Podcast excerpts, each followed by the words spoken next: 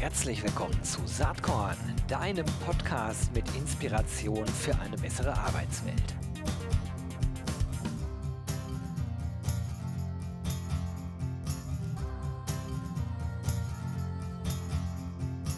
Hallo und herzlich willkommen zum Saatkorn Podcast. Heute mit einem Thema, was wirklich jede und jeden von uns betrifft. Wage ich mal zu behaupten. Es mag natürlich Menschen geben, die mehr oder weniger betroffen sind, aber es geht um das Thema digitaler Stress.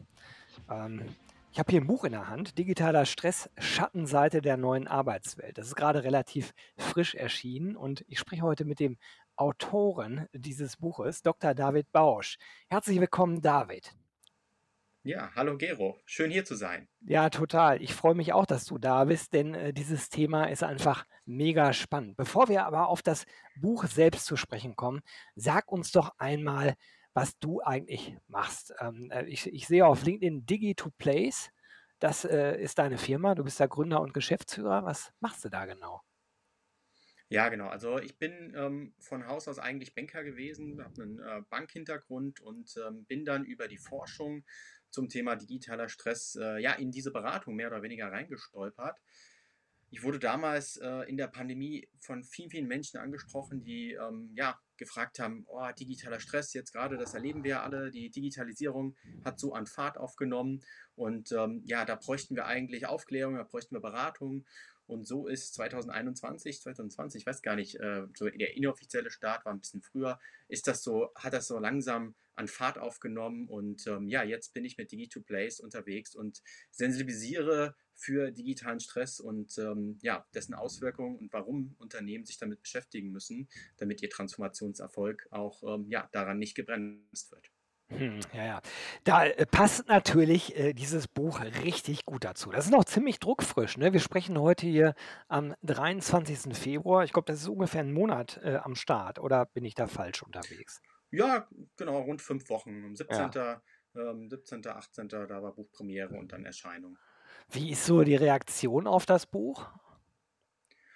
Also ich bin bisher echt zufrieden. Also ähm, wir hatten eine eine tolle Buchpremiere. Ähm, Im Kinosaal haben wir ähm, ja, viele Leute zusammengetrommelt, hatten ein tolles Programm, tolle, spannende Gäste, die zu dem Thema dann ähm, ja auch eine Podiumsdiskussion ähm, mit mir gemeinsam hatten. Und im Nachgang ähm, ja, gab es viele Artikel, wo ich eingeladen worden bin, wo ich ähm, Beiträge schreiben durfte, Interviews geben durfte.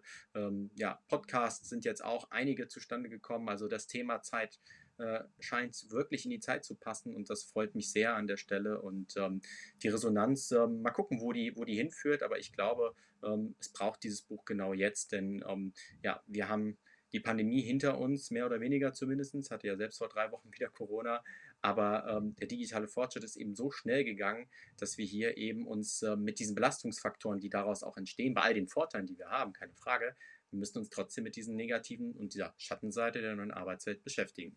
Ja, das sehe ich genauso. Ich finde das ganz interessant, weil das einerseits jeden Menschen betrifft, habe ich ja in der Anmoderation schon kurz gesagt, und andererseits natürlich auch äh, Organisationen, Führungskräfte eigentlich auch interessieren muss. Ne? Weil die Frage ist natürlich, wie gehe ich mit den KollegInnen, mit den MitarbeiterInnen um? Man kann das ganze Thema sogar noch weiter drehen ähm, ähm, und man kann über Familien, Kinder und so weiter sprechen. Aber der Fokus bei dir liegt ja auf dem Thema Arbeit.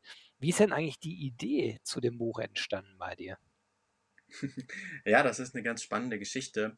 Tatsächlich ähm, habe ich in meinem näheren familiären Umfeld ähm, eine mir nahestehende Person, die ja schon seit vielen Jahren mit der Digitalisierung zu kämpfen hat, die ähm, da ein sehr großer Kritiker ist. Und ähm, ich damals in meiner Naivität habe immer versucht, mit rationalen Argumenten äh, sie zu überzeugen, ähm, warum das denn alles so viele Möglichkeiten bietet und wie toll das doch ist. Mhm. Und jetzt muss man nicht mehr in seine Bankfiliale fahren, man kann das alles von zu Hause machen und so weiter und so fort. Und ich wollte irgendwann wirklich verstehen, warum ich mit diesen rationalen Argumenten nicht durchkomme und warum die immer wirklich pauschal abgelehnt worden sind. Und das hat mich dann letztendlich in die Forschung getrieben.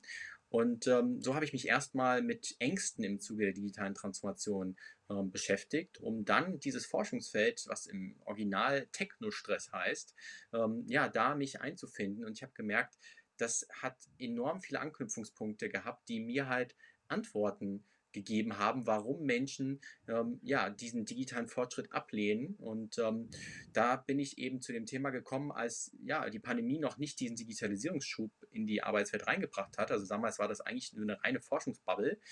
Ja, und mir hat die Pandemie gewissermaßen hier echt in die Karten gespielt, weil plötzlich ist das Thema in aller Munde und alle wollen drüber sprechen und wollen in dieser Form Beratung dazu haben oder halt Aufklärung. Mhm. Das ist ja auch total ambivalent, ne? Also, wenn wenn ich, äh, auf mich selber schaue, ähm, ich bin ja auch seit vielen Jahren in diesem Kontext, ähm, Arbeitswelt, Employer Branding, Recruiting und so weiter, wo das alles auch eine ziemlich große Bedeutung hat, unterwegs und bin selber ein Riesenfan der Digitalisierung eigentlich. Und andererseits merke ich an meinem eigenen Verhalten natürlich auch, morgens der erste Griff ist erstmal zum Handy. Abends der letzte Griff ist zum Handy. Und ich weiß ganz genau, eigentlich müsste ich dieses blöde Ding aus dem Schlafzimmer verbannen, aber das äh, Suchtpotenzial ist leider relativ hoch. Und so geht es wahrscheinlich vielen Menschen. Mhm. Ne? Und diese Aufhebung der Trennung von Arbeit und Privatleben spielt da, glaube ich, eine riesengroße Rolle. Das hat Vorteile, aber es hat eben auch Nachteile. Ähm, ja, darum geht es ja unter anderem auch in deinem Buch. Vielleicht sprechen wir einmal darüber, wie hast du das Buch strukturiert? Was äh, kann man da im Mhm. Grunde genommen lernen? Ja.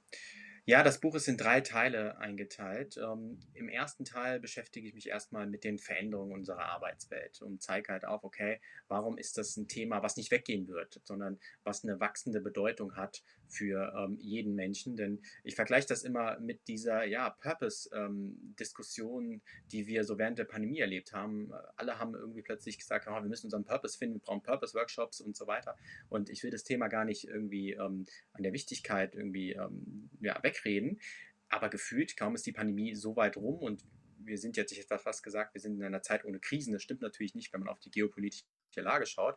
Aber so die Krise der Pandemie ist erstmal rum und plötzlich reden die wenigsten so richtig über Purpose. Und das zeigt, ähm, da ist ein Thema gekommen, das ist zwei Jahre präsent gewesen, dann war es weg.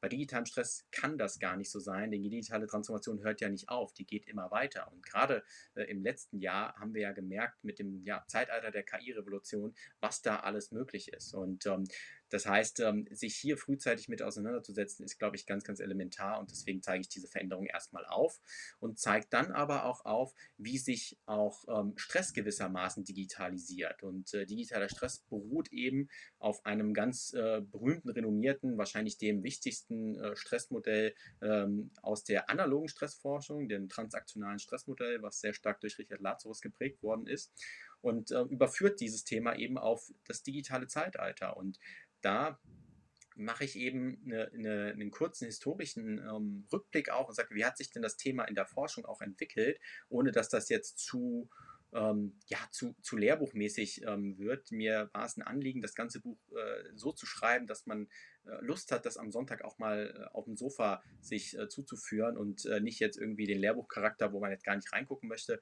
Das beginnt mit einem Cover, ähm, wo ich echt froh bin, dass ich hier was Ansprechendes ähm, durch eine Designerin entwickelt bekommen habe. Und ähm, ja, das geht dann mit vielen, vielen weiteren Beispielen ähm, im ersten Teil weiter. Im zweiten Teil, und das ist dann so, sage ich immer, das Herzstück, ähm, digitalen Stress im Detail zu verstehen. Ähm, ich erlebe, seit das Buch auf dem Markt ist und die Resonanz dazu kommt, immer wieder, dass viele Leute es einfach nur mit ähm, stetiger Erreichbarkeit ähm, und diesem Always-On-Sein ähm, in Verbindung bringen, vielleicht noch mit Bildschirmzeit am Handy oder wo auch immer, aber ähm, da steckt noch so viel mehr dahinter und die Stressoren, die digitalen Stress auslösen, die sind so vielfältig und äh, da gibt es wirklich sehr gute und ähm, ja, profunde Forschungsergebnisse und die will ich erstmal vorstellen auf eine Art und Weise, die, ähm, wie gesagt, nicht Lehrbuchcharakter ist, aber trotzdem äh, entsprechend fundiert. Und da gucken wir uns eben an äh, Themen wie ähm, die Komplexität von Technologien, die eben ähm, vielen Menschen nicht ganz einfach ist, äh, diese zu durchdringen. Ähm, welche Ungewissheit im Umgang habe ich denn mit gewissen Software? Ähm, also wenn ich nicht weiß, wie ist das Handling, wie gehe ich damit um, auch das kann ja viele Menschen ähm, sehr stark belasten, aber auch das Thema der digitalen Überladung, also es werden ja immer mehr digitale Systeme, mit denen wir arbeiten müssen. Wir nehmen jetzt heute unseren Podcast mit einem Programm auf, was ich vorher noch nicht kannte. Und ich glaube, wenn ich jetzt mal überschlagen würde, wie viele verschiedene Podcast-Aufnahmeprogramme ich äh, in den letzten Wochen äh, habe äh, testen müssen und mit denen ich quasi aufgenommen habe, ich glaube, das ist das sechste oder siebte. Mhm. Und ähm, das zeigt ja einfach, es kommt immer mehr. Ähm, die Zeit zum Erlernen bleibt dann aber, ähm, oder die sind immer, ist immer weniger, die Entwicklungszyklen sind immer schneller an dieser Stelle. Und ähm, das aufzuzeigen, ähm, das ist so der Teil von, äh, oder der, der, der Schwerpunkt des zweiten Teils, wobei mir da zwei Stressoren auch noch wichtig sind. Einen haben wir ja im Vorfeld erlebt, unsere Aufnahme ist das Thema Unzuverlässigkeit von Technologien, also häufige Systemabstürze. Äh, unsere Zuhörer wissen es ja nicht, aber wir hatten ja wahnsinnige Mikroprobleme. Ich hoffe, wir haben es jetzt halbwegs im Griff bekommen. Und ähm, damit muss man natürlich auch erstmal klarkommen. Und wenn dann im Job noch Zeitdruck dazu kommt oder Arbeitsdruck, dass ich eben gewisse Sachen liefern muss und die Technik, die dafür notwendig ist, funktioniert nicht, ja, dann kann das natürlich äh, einiges in mir auslösen. Und dann gibt es aber auch noch den Stressor der Jobunsicherheit und der ist so ein bisschen strategisch. Der wurde sehr lange so ein bisschen stiefmütterlich betrachtet. Ähm, man wusste zwar, ja, da, da kommt was und digitale Transformation verändert unsere Arbeitswelt, aber seit ähm, ChatGPT und andere Programme auf dem Markt sind, ist es wirklich deutlich geworden, wie umfangreich die unsere Arbeitswelt verändern. Und da ist ein Bewusstsein entstanden, wo man jetzt wirklich merkt, und das zeigen auch die Studien, oh, in der deutschen Gesellschaft ist ein erhöhtes Bewusstsein dafür da, das könnte meinen Arbeitsplatz ja auch gefährden. Also die Ergebnisse von Studien, die nach 23 äh, sind, die sind deutlich ähm, stärker in diese Richtung ausschlaggebend als die, die vor dem Zeitalter der KI-Revolution waren. So. Das ist das, das zweite Teil, um dieses Verständnis erstmal von digitalem Stress ähm, zu schärfen. Und dann ist natürlich die ganz entscheidende Frage, was können wir denn dagegen machen? Was können wir als Individuum dagegen machen? Aber was können auch Führungskräfte ähm, für ihre Mitarbeiter tun und was können gesamte Organisationen tun, um digitalen Stress möglichst präventiv entgegenzuwirken? Das ist dann der Schwerpunkt des dritten Teils. Ja, mir gefällt die Strukturierung des Buches total gut. Ne? Also äh, selbst wenn man äh, sagt, ja, ach, das, äh, die ganze wissenschaftliche Herleitung mag interessant sein, also man findet ganz, ganz viele Praxistipps äh, in dem letzten äh, ähm, äh, Bereich, wobei ich dennoch dafür plädieren würde, sich mit der Herleitung auch auseinanderzusetzen, um zu verstehen, was überhaupt los ist. Was eigentlich die Ursachen Absolut. sind. Ne? Ja, das ist allein deswegen wichtig, weil ich werde immer gefragt in, in, in Interviews oder bei äh, Artikeln, nenn mal fünf Tipps gegen digitalen Stress. Mhm. Und dann sage ich immer, das kann ich gar nicht so auf Anhieb, weil es ist als erstes wichtig, dass ich weiß, welcher Stressor betrifft mich denn. Also ich kann äh, in dem Buch natürlich verschiedene Tipps geben, wenn die aber nicht ähm, für meinen Stressor relevant sind, ähm, dann ist es natürlich schwer. Also ich mache mal so ein Beispiel. Ähm, wenn ich jetzt so ein Thema habe, diese, diese ja, äh, Verschmelzung von Beruf und Privatleben, die ist immer erreichbar sein, dass ich das Gefühl habe, ich habe gar keine Grenzen mehr durch ähm, ja, die digitalen Arbeitsmöglichkeiten, dann geht es darum eben, ähm, diese Grenzen wieder einzuziehen und Rituale der Abgrenzung zu schaffen, ein Bewusstsein für Nichterreichbarkeit zu implementieren. Wenn ich aber beispielsweise sehr stark dadurch gestresst bin, dass ich weiß, oh, meine, mein Job kann jetzt hier durch eine KI ähm, quasi ersetzt werden in den nächsten zwei Jahren, dann muss ich natürlich ganz anders darauf reagieren. Das heißt, ähm, da sich nur das dritte äh, Kapitel anzuschauen, kann man natürlich machen, aber wirklich effektiv muss man zumindest das zweite auch gelesen haben. Ja, ja, am Ende ist es ja, du hast es jetzt äh, implizit gesagt, ich würde es mal explizit formulieren. Es ist natürlich ein individuelles Thema. Ne? Jede Person wird unterschiedlich mit diesem Thema umgehen. Und ähm, Absolut. das hängt ja auch von der, vom ganzen individuellen Leben rundrum ab. Ne? Das ist ja jetzt nicht irgendwie ein Themenblock, den man abkapseln kann, sondern wächst halt in alle Lebensbereiche rein und ähm, ein paar Themen, die ich eben angesprochen habe, wer keine Kinder hat, muss sich äh, über äh, digitale Verdichtungen bei Kindern halt äh, wenig Gedanken machen. Ne? Kann aber auch ein Mhm. Stresspunkt sein. Ähm, also dieses Individuelle erstmal herauszufinden, was belastet dich eigentlich und was kann es denn eigentlich sein? Das ist, glaube ich, äh, wirklich ein, ein wichtiger Punkt. Ähm, Absolut. Jetzt bist du ja äh, durchaus auch als äh, Coach und Berater unterwegs. Und ich nehme mal an, dass das, was du aufgeschrieben hast, äh, auch auf, auf teilweise zumindest auf Erfahrungen beruht, wenn du Unternehmen begleitest äh, oder vielleicht auch Individuen begleitest. Das weiß ich nicht genau. Äh, Sag doch mal, Mhm. wie stark sozusagen die, Mhm. die Erkenntnisse deines Buches auch in, in deiner praktischen Arbeit Widerhall finden. Ja, abs absolut. Also ähm, die Praxis ist hier natürlich für mich ähm, die, die ganz entscheidende Komponente, ob das, was in der Forschung auch ähm, ja, untersucht worden ist oder plädiert wird, dass das tatsächlich ähm, auch umgesetzt wird oder ob das funktioniert. Also die Forschung ähm, findet ja in der Regel an Unis statt und ähm, Uniprofessoren haben meistens die Praxis nicht gesehen. Das heißt, die haben in der Theorie super tolle Tipps, die sie geben und Möglichkeiten, Bewältigungsstrategien, aber ob die dann auch wirklich funktionieren, das ist ja die entscheidende Frage und äh, ob sie auch außerhalb von irgendwelchen empirischen Datensätzen funktioniert. Und äh, so ist alles, was in diesem Buch ist, ähm, ist wissenschaftlich oder praxiserprobt oder halt im besten Fall auch beides. Ähm, es gibt aber auch Themen, die sind praxiserprobt. Ähm, da gibt es jetzt äh, nicht zu allem wissenschaftliche Studien, aber die sind dann hergeleitet aus anderen Konzepten, quasi aus anderen Forschungsfeldern. Also ähm, ich habe hier versucht, wirklich ja ein Buch ähm, für die Praxis zu schreiben und ähm, da sind viele, viele meiner Praxiserfahrungen natürlich auch eingeflossen. Mhm. Lass uns mal ein bisschen noch mal über das Thema Prävention sprechen, denn, ähm, auch wenn es ein am Ende individuelles Maßnahmenpaket ist wahrscheinlich, was dabei rauskommt, gibt's ja doch so ein paar Themen, die vielleicht doch übergreifend, äh, 'ne Relevanz haben, würde ich vermuten. Mhm. Ja. Vielleicht kannst du uns da mal ein bisschen mhm. aufschlauen.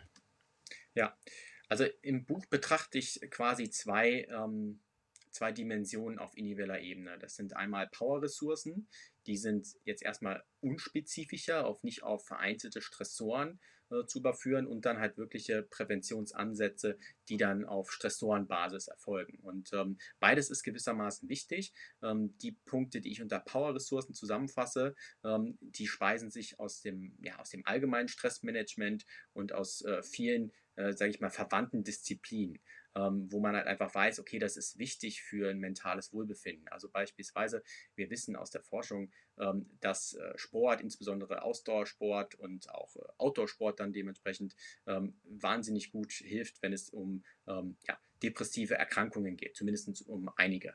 Und ähm, für die mentale Gesundheit ist eben diese körperliche Ausgleichskomponente äh, entscheidend an dieser Stelle. Deswegen ist eine Power-Ressource eben auch ähm, Outdoor-Sport. Die andere ist, dass wir ähm, analoge Beziehungen pflegen müssen in einer digitalen Welt. Wir haben alle in der Pandemie gemerkt, ähm, klar, wir können jetzt super per Videokonferenz äh, oder per FaceTime mit unseren Leuten kommunizieren, aber das gibt uns von der, vom Wohlbefinden nicht dasselbe, wie wenn wir jetzt analoge Beziehungen pflegen. Dann ein Punkt, ähm, der mir ganz wichtig ist, ist das Thema gesunde Schlafphasen. Ich bin jahrelang auch äh, immer mit Sleep Timer ähm, eingeschlafen, habe irgendwas noch bei, nebenbei laufen lassen und ähm, habe dann wirklich ähm, dazu gefunden, dass ich jetzt möglichst ohne Bildschirm einschlafe. Das beginnt, ähm, dass ich den, den Smart TV eben nicht mehr nutze abends oder häufig äh, nicht mehr nutze. Ganz komme ich davon auch 100% nicht weg, aber in den meisten Fällen tatsächlich auch unter der Woche äh, schaffe ich das, um eben gesunde Schlafphasen ohne Bildschirmlicht ähm, und Blaulicht, was man auch dann aus dem Bildschirm ja rauszieht, was den Melatoninhaushalt durcheinander bringt, ähm, ohne das quasi, dass das meine Schlafphasen beeinflusst. Und ähm, das ist ein Thema, dann kann man über äh, Resilienz sprechen, also mal bewusst zu machen. Und da ist das Resilienzfass oder auch Energiefass genannt ein ganz äh, spannendes Thema. Ähm, was äh, gibt mir denn Energie im Alltag und was nimmt sie mir? Und ähm, das ist quasi visuell über so ein Fass dargefüllt, wo man sagt, okay, was füllt das Fass, was leert es? Und sich da mal bewusst zu machen, wo man aktuell steht. Und damit kann man ziemlich viele Krisen erklären, weil man dann eben merkt, oh, in dieser Zeit, da kam ganz, ganz viel ähm, ja, aus dem Fass raus, was quasi es gelehrt hat, viele Krisen, Schicksalsschläge, was auch immer. Und gleichzeitig kam in dieser Phase ähm, nicht genug in das Energiefass rein. Und das, diese Übung hilft auch allein schon, um sein mentales Befinden an der Stelle mal ähm, zu visualisieren. Und ähm, so gehe ich auf verschiedene weitere ähm, Power-Ressourcen ein die dann quasi so die Basis bilden, ähm, sodass man dann sagen kann, okay, und äh, wenn ich mir jetzt angeschaut habe, welche Stressoren für mich denn äh, total von Wert sind, nehmen wir an, es ist das Thema äh, Überladung oder auch Entgrenzung vom Beruf und Privatleben, das sind zwei wirklich ähm, Stressoren, die die sehr viele Menschen belasten.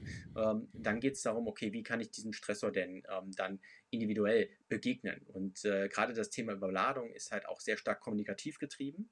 Wir haben seit der Covid-19-Pandemie ähm, in der Regel fast doppelt so viele Kommunikationseingangskanäle wie zuvor. Also in einer, ich sage immer so schön, analogen Welt, die sie ja vorher auch nicht komplett war, aber da haben wir per, per Telefon, per Handy, per Präsenzmeeting und per Mail kommuniziert. Und dann kam ähm, während der Pandemie wirklich viel dazu. Dann kamen verschiedene ähm, Chatsysteme, Videokonferenzsysteme, SharePoints, wo Kommunikationsrauf äh, erfolgt, verschiedene Teams-Kanäle, Teams in Teams. Also da ist eine ganze Menge ähm, hinzugekommen. Und ähm, häufig brauchen wir gar nicht all diese Kanäle für die wirkliche Erbringung unserer Arbeit. Und da wirklich zu schauen, okay, welche Kanäle sind die wichtigen und richtigen, ähm, das ist eine ganz entscheidende Frage. Und da rutschen wir dann an der Stelle auch in ja, Themen, die dann natürlich auf organisationaler Ebene sehr stark zu bespielen sind. Also mein Lieblingsthema ähm, ist da eine sogenannte digitale Zusammenarbeitsvereinbarung. Ich erzähle an der Stelle immer ganz gern, dass in jedem Unternehmen gibt es einen Code of Conduct, Verhaltensgrundsätze, wie gehen wir miteinander um. Äh, das ist etabliert seit äh, Jahrzehnten. Und ähm, dann stellt sich aber die Frage, in einer digitalen Welt, haben wir denn eine digitale Zusammenarbeitsvereinbarung? Also wie wir als Unternehmen miteinander kommunizieren wollen, über welche Kanäle, wo auch die Grenzen sind, wo die Grenzen der Erreichbarkeit sind. Und ähm, all diese Fragen muss man sich stellen, muss man im Team stellen, muss man auf gesamtorganisationaler Ebene stellen, um eben diese kommunikative Überladung ein Stück weit ähm, ja, präventiv abzubauen. Und ähm, das sind ganz, ganz viele Themen und ähm, ich kann das jetzt hier nur im ganz kurz anreißen, aber ähm, da ist man auch ganz schnell in so Themen drin wie, warum ähm, unterbrechen mich denn Kollegen oder rufen mich auf dem Handy an, wenn ich in Teams den Nicht-Stören-Status drin habe, wo mhm. doch jeder wissen sollte, ähm, ich will jetzt gerade fokussiert arbeiten. So, aber ähm, da hat nicht jeder dieses Bewusstsein für. Das heißt, man muss sich damit beschäftigen, ähm, über diese kommunikativen Rituale, die man halt eben hat. Und ähm, das bringt dann eben, wenn man das getan hat, neue Freiräume, die für die eigentliche Erbringung der Tätigkeit von Wert sind und schafft dann auch weniger Unterbrechung. Weil ich glaube, das kennt jeder. Ähm, Gibt es auch super äh, Studien dazu, auch erschütternde Studien. Also beispielsweise ähm, ganz berühmt die Aussage, dass wir äh, drei bis vier ähm, Werktage pro Monat ähm, an Produktivitätsverlust haben durch Unterbrechungen, durch äh, Mails, die kommen, durch Teams-Nachrichten. Wenn wir wirklich mal fokussiert an etwas arbeiten, dann kommt eine Nachricht rein und die bringt uns aus dem Flow raus. Also ähm, da gibt es ganz viele Punkte, die unsere Produktivität beeinflussen. Ich finde, die Zahl muss man sich mal äh, auf, der, auf der Zunge zergehen lassen. Also wirklich drei bis vier Werktage so, im Monat. Also das ist schon echt viel. Äh, wir reden über vier Tage Woche und alles andere. Das wäre alles rein rechnerisch wahrscheinlich dann gar nicht das Problem, wenn wir diese Produktivitätsverluste durch die Unterbrechung auffangen würden. Also ganz, ganz spannendes Thema an der Stelle, wo sich Unternehmen und dann auch Privatpersonen mit beschäftigen müssen. Ja, ich finde das super. Also ich war jetzt lange still, weil du so schöne Überleitungen machst, man dir gut zuhören kann. Ähm, diese Verbindung von Individuum und Organisation, da steht ja in der Regel auch noch sowas wie Führung äh, mit drin. Und ich glaube halt, dass Mhm. Führungskräfte auch einen Riesenanteil haben, ähm, an der Art und Weise. Aber das Thema Eigenverantwortung halt vielleicht sogar noch wichtiger ist, ne? Also, das, was du gerade sagst, das lässt sich ja durch eigenes Handeln durchaus steuern, ne? Ich könnte ja auch einfach Mhm. das ignorieren, dass mich jener äh, jemand äh, dass mir Mails geschickt werden, während ich Stillarbeit mache. Das ist natü Mhm. natürlich nicht so einfach, ne? Man sieht vielleicht, dass irgendwo was mhm. aufblinkt also Eigenverantwortung, das eine Thema, Führung das andere Thema. Vielleicht können wir da noch ein bisschen Mhm. drüber sprechen. Ja, total gerne. Also ich fange mal mit der Eigenverantwortung an an der Stelle. Ähm, zunächst ist es, glaube ich, echt ernüchternd, dass die Gesundheitskompetenz der deutschen Bevölkerung in den letzten Jahren abgenommen hat. Also es gibt dann immer Erhebungen, äh, wie gut kennen sich äh, die Deutschen mit äh, physischer und psychischer Gesundheit aus. Also ähm, was können sie im Endeffekt äh, machen, um ihr Wohlbefinden in beiden Dimensionen aufrechtzuerhalten. Und äh, diese Kompetenz der Deutschen ist in den letzten Jahren rückläufig, was schon mal echt äh, dann die Eigenverantwortung, die du angesprochen hast, sehr erschwert an dieser Stelle. Ähm, ich glaube, und deswegen ähm, sind solche Formate, wie wir sie jetzt hier haben, ähm, nämlich zum Thema der Sensibilisierung für das Thema einfach extrem wichtig. Denn damit wird man bewusst, dass man da eben ähm, eine Eigenverantwortung auch hat. Häufig nehmen Menschen ja gewisse Lebenssituationen einfach als gegeben wahr und sagen, ja, das ist halt so. Nein, es ist nicht so. Ich kann dagegen wirklich auch was machen. Und du hast es gerade gesagt, ähm, dann, dann kommt da eine Mail rein und dann werde ich unterbrochen. Ja, aber man kann beispielsweise in jedem mir bekannten zumindest, also die meisten Firmen nutzen ja tatsächlich Outlook, von daher in, in den wirklich ähm, großen E-Mail-Programmen kann man die ähm, ja, Art und Weise, wie E-Mails ähm, bei mir ankommen, äh, entsprechend auch einstellen. Also ich brauche nicht irgendwie das Pop-up-Fenster oben unten rechts in der Ecke, was direkt immer ähm, aufpoppt, wenn eine E-Mail reinkommt und die mich direkt verleitet zu gucken, okay, was steht da drin. So, ich kann auch beispielsweise einstellen, dass E-Mails ähm, nur einmal die Stunde gesammelt kommen. Und äh, ich wage zu behaupten, dass in den meisten Jobs das auch reichen müsste. Also die wenigsten müssen quasi in ihrem Job ähm, wirklich minutengenau auf ähm, ja, auf Mails reagieren können. Ich sage immer, 95% der Jobs operieren nicht am offenen Herzen. Das heißt, ähm, wir haben hier keine äh, ja, Response, äh, die irgendwie direkt ähm, ja, in den nächsten Minuten sein muss. Und da reicht es in der Regel immer, wenn es einmal die Stunde gesammelt kommt. Und das äh, schafft schon die Unterbrechung, dass die minimiert werden an dieser Stelle. Das muss ich aber wissen, dass ich das kann. Mhm. Also ich wusste das früher auch nicht. Und äh, meine Erfahrung zeigt, wenn ich in Organisationen über das Thema rede, also es ist ja auch ein Bestandteil der digitalen Zusammenarbeitsvereinbarung, das wissen nicht sehr viele. Also naja. klar, es klingt logisch auf Menschen, ja, ja, macht ja Sinn, dass man das einstellen kann. Aber im Endeffekt sitzen bei Microsoft mit den ganzen großen Unternehmen natürlich auch ganz schlaue Menschen, die wissen, okay, damit unsere Produkte erfolgreich sind, ähm, müssen die Leute gut damit arbeiten können. Also was können wir tun, damit die gut damit arbeiten? Und so kommen die dazu, dass sie sich schlaue Lösungen überlegen, wie man eben die Programme entsprechend konfigurieren kann, dass man hier eben wenig digitalen Stress hat. Also dieses Bewusstsein erstmal an der Stelle aufzumachen, das ist, glaube ich, ganz, ganz wichtig. Und dann möchte ich noch den zweiten Punkt eingehen, den du genannt hast, nämlich Führung. Führung ähm, ist für mich ein ganz wichtiger Punkt an der Stelle und äh, kann hier wirklich einen Unterschied machen. Gleichzeitig muss man auch ganz ehrlich sagen, äh, von Führungskräften wird heutzutage werden Sachen abverlangt, die können Führungskräfte gar nicht alle so leisten. Also das heißt immer, ja, Führung muss das, Führung muss das, Führung muss das. Ähm, ja, Führung muss sehr viel machen. Ähm, dafür werden sie auch bezahlt im Zweifel, sondern sie sollten ja dafür bezahlt werden, zu führen, also Leadership. Und äh, ja, nicht fachlich, da rutschen wir jetzt in eine ganz andere Diskussion rein. Können wir lange. Können wir einen ähm, eigenen Podcast ja, machen. Oder ja, genau, das ist die nächste, nächste Ausgabe dann. Ähm, aber im Endeffekt, Führung macht hier wirklich einen Unterschied. Und gleichzeitig möchte ich nicht den Eindruck vermitteln, dass ähm, man durch Führung für jeden einzelnen Mitarbeiter ein komplett digital stressfreies Arbeitsumfeld schaffen kann. Das wird nicht gehen. Aber trotzdem kann eine Führungskraft hier sehr, sehr viel machen. Und ähm, das beginnt damit, dass sie ein Vorbild ist, dass sie eine Vorbildfunktion einnimmt, dass sie das Thema entstigmatisiert und äh, dass sie psychologische Sicherheit schafft. Wie sollen sich Mitarbeiter denn äußern, dass sie digital stressbelastet sind, wenn im äh, Team eine Kultur herrscht, äh, die von Schwäche im Zweifel dann geprägt ist? Mhm. Was? Dich stresst das, wenn du irgendwie um 22 Uhr noch auf eine Mail reagieren musst. Also wenn eine Führungskraft hier quasi ähm, nicht als Vorbildfunktion ähm, los äh, oder unterwegs ist, dann äh, ist das schon mal so echt gefährlich dafür. Das heißt, ähm, hier auch die eigene Betroffenheit ähm, nach außen zu tragen, das kann schon extrem helfen, weil digitaler Stress betrifft alle, vom Vorstandsvorsitzenden bis zum Sacharbeiter. Ähm, die Art und Weise ist natürlich äh, immer unterschiedlich in der Intensität, aber grundsätzlich betrifft es alle Menschen gleichermaßen. Und ähm, wenn jede Führungskraft verdeutlicht, dass sie eben selbst davon belastet ist, dann öffnen sich Mitarbeiter vielleicht eher, als äh, wenn die Führungskraft hier den harten Hund spielt, sage ich jetzt mal. Und ähm, das bringt uns eben zu ja, dem ganz wichtigen Thema äh, Vertrauenskultur, Psychologie, Sicherheit. Du hattest ja Karin Lausch äh, im Podcast, die dafür ja steht wie keine zweite in Deutschland. Und ähm, das ist einfach so wichtig, weil es gibt ja diesen schönen alten Spruch, ähm, wer redet, dem kann geholfen werden. Aber damit man eben redet, muss man sich eben auch trauen, da die Belastung nach außen zu kehren, ohne eben die Sorge zu haben, dass ich irgendwie ähm, ja, Entwicklungsperspektiven nicht mehr habe oder dass sich an meinem Boni was reduziert oder ich generell äh, im Worst Case sogar irgendwie auf eine Abschlussliste gerate, weil man denkt, oh, der ist ja gar nicht leistungsfähig. So, und ähm, das sind Themen, ähm, die an der Stelle beginnen.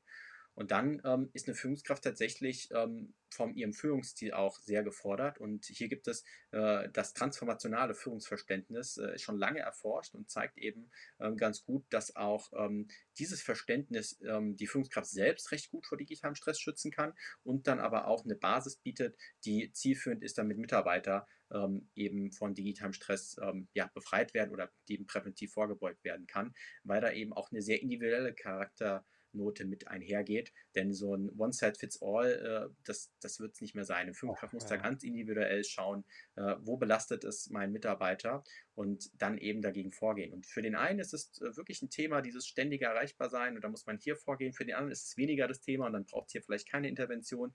Aber hier ganz genau gegen äh, vorzugehen und drauf zu schauen, das ist ganz wichtig. Super, danke für dieses Anreißen der verschiedenen Themen. Das ist ja klar, ne? Also in dem Buch steht das alles viel ausführlicher drin und zu den Einzelthemen äh, könnten wir jetzt, äh, wie eben schon angedeutet, ganze Serien von Podcasts aufnehmen. Aber die Idee heute war, mal so Snapshot-artig äh, äh zu zeigen, um was es in deinem Buch geht. Ich finde Das hast du super gut gemacht. Ich konnte total gut zuhören. Ich habe selten in einem Podcast so wenig gesagt wie heute. Das tut mir schrecklich leid, Äh, Gero. das ist wunderbar. Also ich äh, für mich war das sehr angenehm. Äh, in Anbetracht der Zeit, jetzt schon die letzte Frage. Ähm, Saatkorn hat ja den Claim Inspiration für eine bessere Arbeitswelt. Gibt es irgendwas, was dich in letzter Zeit inspiriert hat, David? Puh, das ist, äh, das ist eine gute und äh, fast schon philosophische Frage. Ähm, ich glaube, wenn ich, wenn ich da so drüber nachdenke, ähm, von außen eine Inspiration war es vielleicht nicht, aber ähm, ich habe einen Moment gehabt, den kann ich ziemlich genau ähm, auf das Datum 19. Januar datieren. Äh, warum? Ähm, am 17. war die Buchpremiere und Leute sprachen mich an und sagten, oh, das muss doch jetzt so toll sein, du musst doch heute, das muss doch der, der tollste Tag deines Lebens sein. Hier heute irgendwie Buchpremiere, morgen ist es überall erhältlich. Und ich sagte so, ja, also schon cool, aber ich habe das gar nicht realisiert. Und das war, ich habe ja ein Jahr sehr hart daran geschrieben, ähm, sehr, sehr viel Zeit investiert. Es war kein leichtes Jahr und ähm, auch zu wissen, äh, mit dieser Unsicherheit umzugehen. Am Anfang äh, wird das verlegt, gibt es Verlage, die darauf ähm, Lust haben. Ähm, das war ja wirklich, ich bin ja gestartet, ich hatte keinen Verlag. Ich habe drauf losgeschrieben und habe mich dann äh, gemeldet und ähm, da eben zwei Tage nach der Buchpremiere fuhr ich äh, auf der Autobahn äh, hier bei mir zwischen Wiesbaden und Frankfurt und schaute auf das große Main-Taunus-Zentrum, in dem Kinosaal letztlich, wo ähm, die Buchpremiere war. Und da realisierte ich erstmals, krass, das war echt so eine scheißharte Zeit. Und äh, ja, dann, dann, dann wurden die Augen auch ein bisschen feucht, weil ich das erste Mal bewusst realisiert habe, was, was kam da äh, in diesem Jahr, was hat man alles durch. Und für mich ist es einfach so ein großer Punkt der Selbstwirksamkeit, wie viel man schaffen kann, ähm, wenn man nur an sich glaubt. Ich bin kein Freund davon, der sagt, du kannst alles schaffen, wenn du nur daran glaubst und hart genug arbeitest. Also ich meine, ich werde nie Bundeskanzler werden, ähm, aber du kannst wirklich sehr viel schaffen, wenn du mit Leidenschaft und Energie äh, für deine Themen eintrittst und sie verfolgst und auch langfristig verfolgst. Und das war so eine Erkenntnis, die mich, glaube ich, da sehr stark inspiriert hat an diesem Abend. Sehr, sehr schöne Inspirationsstory zum Abschluss.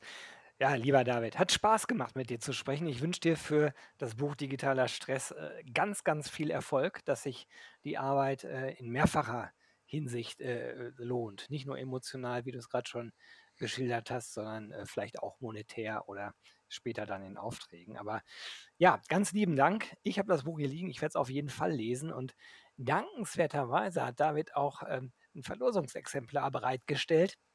Und wer das gewinnen möchte, der kann mir eine E-Mail schicken an gewinne.saatkorn.com mit dem Betreff digitaler Stress. Vergesst bitte eure äh, Postadresse nicht und vielleicht schreibt da auch ein Sätzchen dazu, warum euch das Buch interessiert. Also auch nochmal Danke an der Stelle. Und ja, danke, dass du dir 30 Minuten Zeit für Saatkorn genommen hast. Sehr gerne. Vielen Dank für die Einladung, lieber Gero. Alright, bis bald. Ciao. Mach's gut. Ciao. So, das war's mit dieser Saatkorn Podcast Episode. Ich habe aber noch kurz zwei Tipps für dich. Und zwar einerseits das Embrace Festival 2024. Ähm, ich bin gerade dabei, das ganze Programm zusammenzustellen. Das Motto wird sein Embrace Tech, Data and Purpose to Recruit and Retain. Und es gibt wieder massenweise Case Studies, äh, coole Gäste, coole Keynotes, ähm, volles Programm, was äh, den Namen Festival wirklich verdient hat, am 5. und 6. Juni in Berlin. Würde mich sehr freuen, wenn wir uns da sehen. Tickets gibt es ab sofort. Den Link dazu findest du in den Show Notes. Und gleichfalls in den Show Notes findest du auch den Link für den Saatkorn Newsletter. Jeden Sonntag gibt es da die volle Packung Recruiting, Retention und HR Tech. Das Ganze natürlich kostenlos, ähm, gespickt mit allem Content, mit Podcasts und äh, oft auch mit Verlosungsaktionen. Und auch den Link gibt es in den Show Notes. Und jetzt ist das Werbeprogramm auch vorbei und ich sage einfach bis bald.